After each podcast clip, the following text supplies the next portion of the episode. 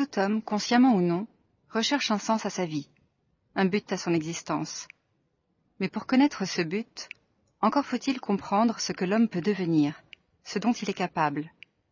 Selon Oustad Elahi, l'homme est capable de transmuter sa substance au point de faire rayonner en lui toutes les qualités humaines et de devenir ainsi un véritable être humain.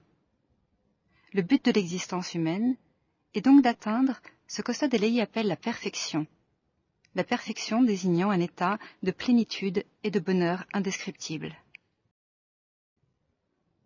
En pratique, se perfectionner spirituellement implique de lutter contre les pulsions qui nous poussent à transgresser les droits. Il nous faut donc connaître et respecter les droits de chaque chose. Or, respecter les droits d'un être, ce n'est rien d'autre qu'accomplir les devoirs que l'on a envers lui.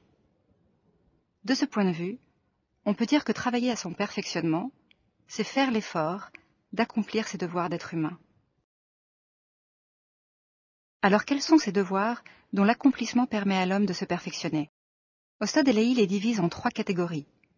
Première catégorie, les devoirs que l'on a envers soi-même. Deuxième catégorie, les devoirs que l'on a envers le Créateur. Et enfin, troisième catégorie, les devoirs que l'on a envers les autres. Au quotidien, il arrive souvent que l'on doive donner la priorité à un devoir aux dépens d'un autre. Trouver l'équilibre juste est une question difficile, qui demande de l'expérience. Dans cette conférence, nous allons examiner chaque catégorie de devoir et les modalités de son accomplissement. Commençons par les devoirs envers soi-même. Ostad Elahi les divise en devoirs envers le corps et devoirs envers l'âme. La distinction qui est faite ici entre l'âme et le corps n'induit pas que l'on privilégie l'âme au détriment du corps, comme le firent notamment les ascètes. Bien au contraire, négliger le corps et ses désirs légitimes, sous prétexte de prendre soin de son âme, est une erreur, car c'est oublier que le corps, tout comme l'âme, a des droits qu'il nous faut respecter. Les devoirs envers le corps nous imposent de le maintenir en bonne condition, physique et mentale. Par exemple, de s'occuper de ses besoins physiologiques, de son hygiène, de sa santé, mais aussi de son éducation, de ses plaisirs et de ses divertissements, dès lors bien sûr qu'ils sont légitimes et que l'on n'en fasse pas l'unique but de sa vie. Comme on le voit ici, le corps ne se limite pas à sa dimension biologique, il inclut également la dimension psychique. Quant au devoir envers l'âme, il consiste, par analogie avec ceux du corps, à s'occuper de son hygiène, de sa santé et de son éducation. Selon Stade la nourriture adaptée à la nature de l'âme, ce sont les principes éthiques et divins justes. C'est donc en connaissant ces principes, et surtout en les mettant en pratique, qu'on peut les assimiler et se développer spirituellement. Passons maintenant au devoir envers le Créateur. Le Créateur, que l'on peut définir comme l'entité intelligente, généreuse et toute puissante, à l'origine de toute chose, n'a de toute évidence nullement besoin de nous. Comment, dans ces conditions, peut-on parler de devoir envers lui? En réalité, le principal bénéficiaire de l'accomplissement des devoirs envers le Créateur, c'est nous-mêmes. La pratique de la prière ou de l'attention à la source, pour ne citer que ces exemples, permet notamment de capter l'énergie divine nécessaire au développement de notre âme. Tout comme la plante capte à partir du soleil la lumière nécessaire à sa croissance. Concrètement, ces devoirs envers le Créateur consistent en des pratiques telles que cultiver en soi le sentiment de sa présence, c'est-à-dire se le représenter comme une entité généreuse qui se tient à nos côtés, nous écoute et nous aide. Tenir compte de ces principes en s'efforçant sincèrement de les mettre en pratique, ou encore lui témoigner sa gratitude en reconnaissant ce qu'on lui doit et en en faisant bénéficier les autres dans la mesure de nos possibilités. Passons à présent au devoir envers autrui. Il s'agit pour l'homme de respecter les droits d'autrui, le terme d'autrui étant entendu ici au sens large, puisqu'il désigne tous les êtres, qu'ils soient humains ou non. Pour Ossad Elahi, je ne dois donc pas seulement le respect à mes semblables, je le dois plus généralement à toutes les créatures, ce qui implique un respect envers la vie animale et l'environnement.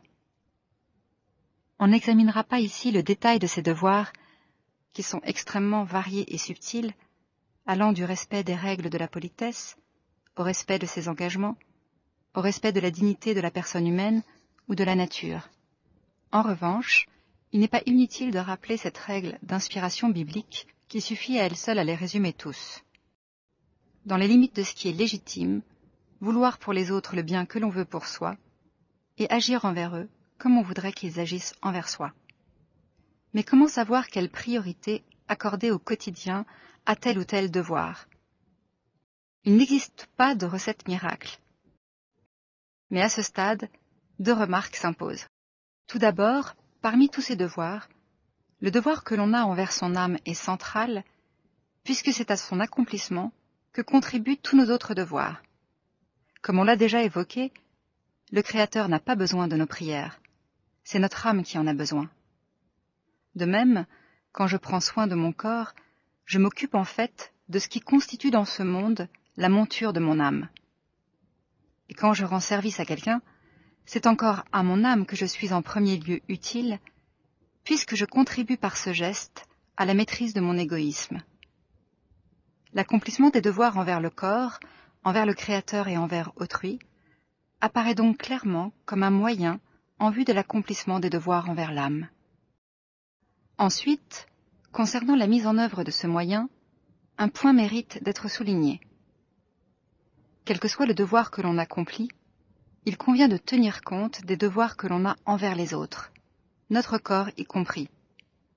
Le corps peut en effet être considéré comme un autre, un autre qui m'a été confié pour un temps limité, afin de pouvoir interagir avec la dimension de la vie terrestre.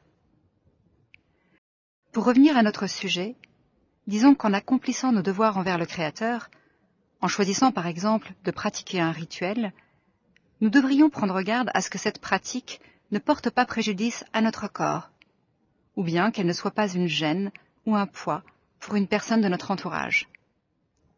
Cette attention particulière que l'on doit à autrui s'explique par le fait que le préjudice que l'on porte à son âme en transgressant le droit d'autrui est supérieur au préjudice porté à l'âme en négligeant d'accomplir un rituel. Pourquoi? Eh bien principalement parce que si le Dieu auquel on croit est un Dieu juste, ce Dieu pourra sans doute pardonner ce qui va contre son droit à lui, mais il ne pourra pas pardonner ce qui transgresse le droit des autres. S'il le faisait, ce serait en effet comme si un juge à qui on viendrait demander réparation décidait par lui-même de pardonner à celui qui nous a agressés. Ce serait pour lui commettre une injustice, et donc en contradiction avec l'idée même que l'on se fait de lui.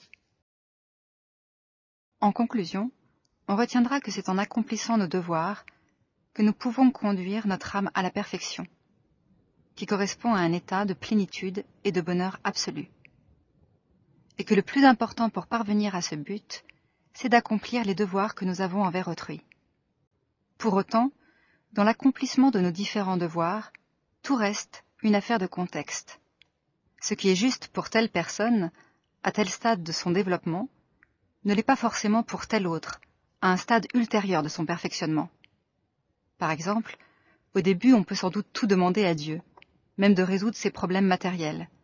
Mais à mesure que l'on progresse, on comprendra qu'il est préférable de ne lui demander que son contentement. La pratique spirituelle on appelle ainsi à des remises en cause et des ajustements successifs qui en font à la fois la subtilité et l'attrait. Et c'est ainsi qu'à force d'expérience et d'erreur, on pourra acquérir la connaissance du juste équilibre entre nos différents devoirs.